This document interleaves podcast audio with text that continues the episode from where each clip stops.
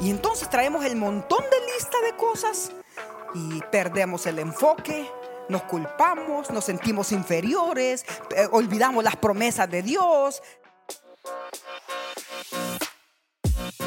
Prepárate para escuchar consejos sabios que cambiarán tu vida. Algo nuevo que podrás disfrutar en donde quiera que estés.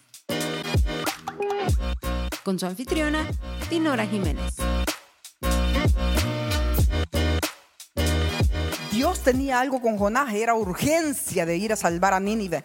Eran 120 mil, 40 mil, no sé cuántos, ahí traigo los números del el pueblo de Nínive. Todos se iban a morir porque Dios ya lo había decidido, pero los quería probar para ver si se arrepentían con el mensaje de Jonás. Y entonces por eso manda la gran sacudida en el barco. Y entonces cuando lo tiran al agua, como Dios es el Dios del mar también, pues entonces en el mar también lo agarró a Jonás. Y entonces se trae un pez y le dice pez, dice pez, pero yo creo que era un, es que Jonás no debe haber sido tan grandote, ¿verdad? Habrá sido una pez espada, una matarraya la que se lo tragó, ¿eh? Eh, alguna ballena, porque dice que era un pez grande, la Biblia no lo especifica todo, pero la cosa es que se lo tragó y la historia cuenta, para no leerles todos los capítulos, dice que tres días y tres noches estuvo en la panza del pez Jonás. ¿Te imaginas tú cómo habrá sido esa experiencia? Tres días y tres noches en una panza oscura, llena de liga, llena de en su belly. Ha de haber sido una cosa horrible la experiencia de Jonás. En la tercera noche, porque pasó tres días y tres noches, en la tercera noche dijo, mm, Dios me va a matar si no me arrepiento. Y dice que clamó a Dios. En el capítulo 2 sigue diciendo. Y entonces dice que cuando se ve que se lo está tragando el animal, lo enredó y todo lo enredado con todo lo que él ora a Dios. Y le dice, Señor, perdóname, perdóname, he oído de ti, no he hecho lo que tú me has pedido. Porque muchas de las veces nosotros pasamos tormentas, pasamos problemas, pasamos dificultades, pasamos, pero muchas de las veces es porque estamos tercos, no queremos hacer lo que sabemos que Dios nos ha pedido hacer. Y ahí traemos a todo el mundo, ay pobrecito, fíjese que le dio tal enfermedad, ay pobrecito, fíjese que se quedó sin dinero, ay pobrecito, fíjese que se le rompió el carro, ay pobrecito, fíjese que los hijos se le fueron, ay pobrecito, y, y a veces queremos nosotros solucionarles a aquellos cosas que Dios quiere tener tratos con ellos. Dios no mató a los marineros, la cosa mía es con Jonás. Y entonces lo sigue y le va, que se lo trae un pez para que pase esa experiencia. Y entonces en esa experiencia dice que Jonás ya no pudo más y dijo, perdóname, perdóname Señor, me arrepiento, sea lo que me ha llamado, andaba huyendo de ti. Y entonces cuando se arrepiente, dice que fue a caer a la playa, el pez se vino a la playa a vomitarlo. Ah, pero el niño cree, ahí no termina todo. En la playa como le dijo el Señor, perdóname, haré lo que tú me digas, porque eso es lo que hacemos nosotros. No tenemos ni para comer. Si me das para un steak, T-bone steak, Señor, y me das, te prometo que voy a ir a la iglesia. Si me das para una casa, Señor, mm, te voy a servir. Mm, si me das más dinero porque el cheque no me alcanza, Señor, tú sabes que te voy a ir a agradecer y te voy a dar un diezmo, ¿viste? El día que recibe el cheque, el día que recibe la casa, el día que recibe la carne, el día que recibe todo, ¿dónde está Jonás? Así somos los seres humanos. Y entonces viene Dios y le dice, ah, bueno, Jonás, como me dijiste que te habías arrepentido, verás, estoy asumiendo que cuando te arrepentiste me dijiste que sí quieres ir a, a Nínive. Ah, bueno, pues le dice, sí, Señor, está bien. Y entonces se va a este momento vomitado todo cochino con as, con vasca del pez y toda la cosa. Ya me imagino cómo se veía, se veía Jonás. ¿Quién sabe? Y entonces ahí en la playa dice, bueno, pues está bien. Sí fue, pero todavía no había sido sano. Todavía estaba enfermo del alma porque él no quería los de Nínive, porque los de Nínive en un tiempo atrás, primero por el pecado, porque él se creía muy santo, y segundo porque de generación tras generación muchos familiares habían muerto por odio, por venganza y por tantas cosas, y Jonás no era un pueblo que a él le caía bien. Entonces no quería ir a Nínive, pero con todas las experiencias que está pasando, le dice Dios, está bien, pues voy, voy. Entonces Nínive se era una ciudad muy grande y se recorría en tres días. Pues guess what? Jonás se la recorre en un día. Y entonces llega con el mensaje en todas las esquinas y todo el mundo yo, en 40 días Nínive será destruida, prepárense porque en 40 días Nínive será destruida y el Señor destruirá todo, pero si se arrepienten Él los va a salvar. Pero ese era el mensaje de Dios, no el de su corazón. Él no quería eso.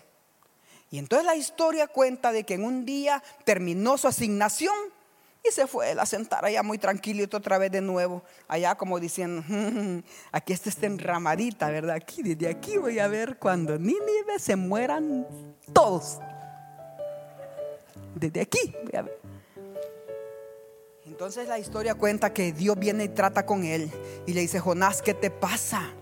En el, en el capítulo 4, versículo 9 y 10, creo que, ¿cómo se queja? Mátame mejor, me quiero morir, me quiero morir, ¿para qué la vida? Pero no era el, porque cuando tú tienes un espíritu de ira, todas esas palabras te salen. Pura desgracia esta vida. ¿Para qué quiero vida? Ay, que no sé. Y siempre andas complaining, quejándote, odias a medio mundo, te enojas porque aquel se enojó con el otro. ¿Y a ti qué te importa? Allá es el rollo, pero cuando andamos enojados, nos echamos las cargas, los problemas, los pecados, los enojos, las molestias de todos los demás y ahí venimos así, ay, enojados con la vida. Y Dios le dice, ¿qué te pasa, Jonás? ¿Qué te pasa? Mire, porque le puso una higuerita. El Señor, cuando él se fue a sentar allí, vino Dios y dice que Jonás se sentó debajo de una higuera, algo así que le hacía sombra. Y vino Dios y le puso una ramita por ahí para que se refrescara. Pero dice que en la mañana, en la mañana, esa plantita, se la, Dios hizo que se la comiera un gusano. Y cuando se la comió un gusano y amaneció seca, otra maldición que echó Jonás. Ay, pero ¿cómo me estoy muriendo? El dolor de cabeza, mátame mejor. ¿Y por qué? Y viene Dios y le dice, Jonás, en los siguientes versículos, porque se secó la planta, estás tan enojado, Jonás. Es una razón, le dice, para que tú estés enojado. ¿Tienes razón en enfurecerte tanto por la planta? Y mire lo que responda. Claro que tengo razón le respondió, me muero de rabia. No está hablando con el vecino, está hablando con Dios. Y entonces los, pasajes siguen y le dicen, ay Jonás, mira, ta. Tienes, tienes compasión y estás enojado porque se secó la plantita, pero no te importa que se van a morir 140 mil y tantas personas en Nínive, Jonás, por tu enojo, por tu ira y por tu resentimiento. Y entonces viene un trato de Dios con él y lo que traía Jonás era un gran enojo, porque en los cuatro capítulos vemos cómo saca todo su veneno que carga en el corazón, él en su vida. Y una de las razones del enojo pueden ser muchas y pueden ser válidas. Díganme ustedes, por ejemplo, la infidelidad será una razón para enojarse. Bien molesta. Un divorcio, ¿qué les parece un divorcio? Una mujer que ha entregado toda su vida, un hombre que entregó toda su vida en su matrimonio y de repente se le va con otro o se le va con otra, ha de ser bien difícil porque uno entrega su corazón y toda su confianza, ¿no es cierto? Y te se siente rechazado, eso duele, claro que sí. Perder una pareja, perder amigos fieles, ¿Cuántos en algún momento se han sentido bien dolidos porque han perdido un ser querido que tú dices, ay, cómo amaba ese mi amigo, esa amiga, y por alguna confusión, un mal hablado, un chisme o algo, perdí esa bonita relación que tenía con tal persona? ¿A cuántos les ha pasado? Vea que sí hemos perdido buena relación. Ay, cómo duele eso, ¿verdad? Eh, ¿Qué les parece el abandono? Cuando fueron de niños, algunas personas fueron abandonadas y de niños no, mostraban molestia, enojo ni resentimiento, pero cuando ya están grandes y casados, revientan con la familia. Y cosas que, no, que son una tontería, las hacen un problema. Pero por esa plantita estás así tan irritado, Jonás le dijo. Porque se quemó el arroz, estás tan enojado, esposo porque no le puse sal, el sazonador a la comida y se me olvidó, me estás tirando la comida a un lado. Porque no tienen, porque no te hice los frijolitos que te gustaban, te fuiste bravo a la casa de tu mamá.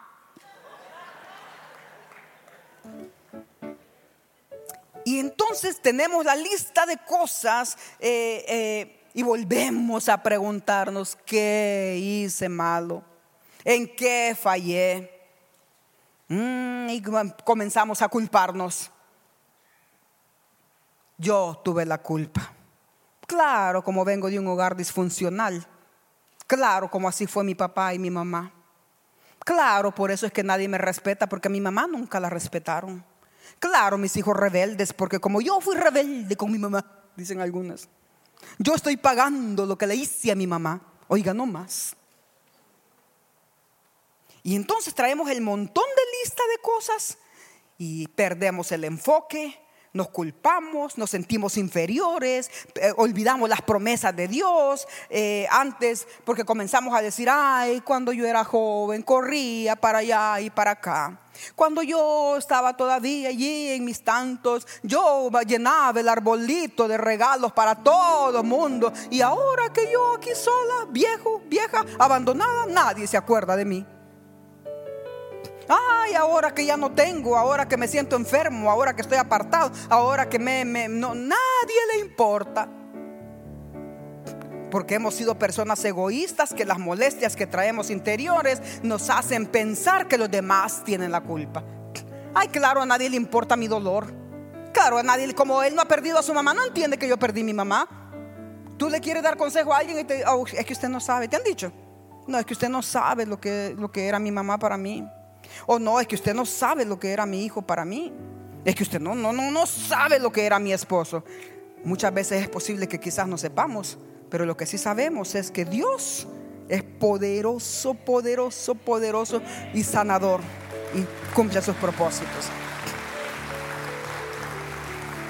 No nos podemos estar culpando en la vida, no podemos perder el enfoque del propósito de Dios en su vida, mucho menos querer estarle solucionando la vida a todo mundo porque Dios no te llamó para que tú seas Dios. Dele Dios. Y entonces tenemos que aprender a saber qué cosas puedo hacer, qué cosas no puedo hacer y no andar señalando con el dedo ni haciéndole la vida miserable a todos porque yo soy responsable por mi propia vida. Delante de Dios nadie me puede hacer feliz ni me puede dar felicidad. Ay, no, es que fíjese que hoy amanecí deprimida y miren, nadie me llamó. Pues te vas a morir ahí encerrado, fíjate. Porque muchas de las veces es un trato de Dios contigo, como lo hizo con Jonás. Él andaba enojado, violento, molesto. Porque cuando estamos enojados, irritados, no nos vamos en el barco a Nínive, nos metemos al barco de nuestro propio destino. Aquí me gusta, así quiero estar, no me molesten, voy a irme en mi barco que a mí me da la gana. Y allí están las personas sufriendo por ver a su familiar aferrado, pero no hay manera de cambio. Nos está hablando Dios. Gracias por conectarte el día de hoy. Recuerda de seguirnos en nuestra página de Facebook, Instagram y YouTube. También puedes visitar nuestra tienda en línea en dinorajiménez.online para obtener tu copia de Vive la vida sin excusas. Hasta el próximo episodio.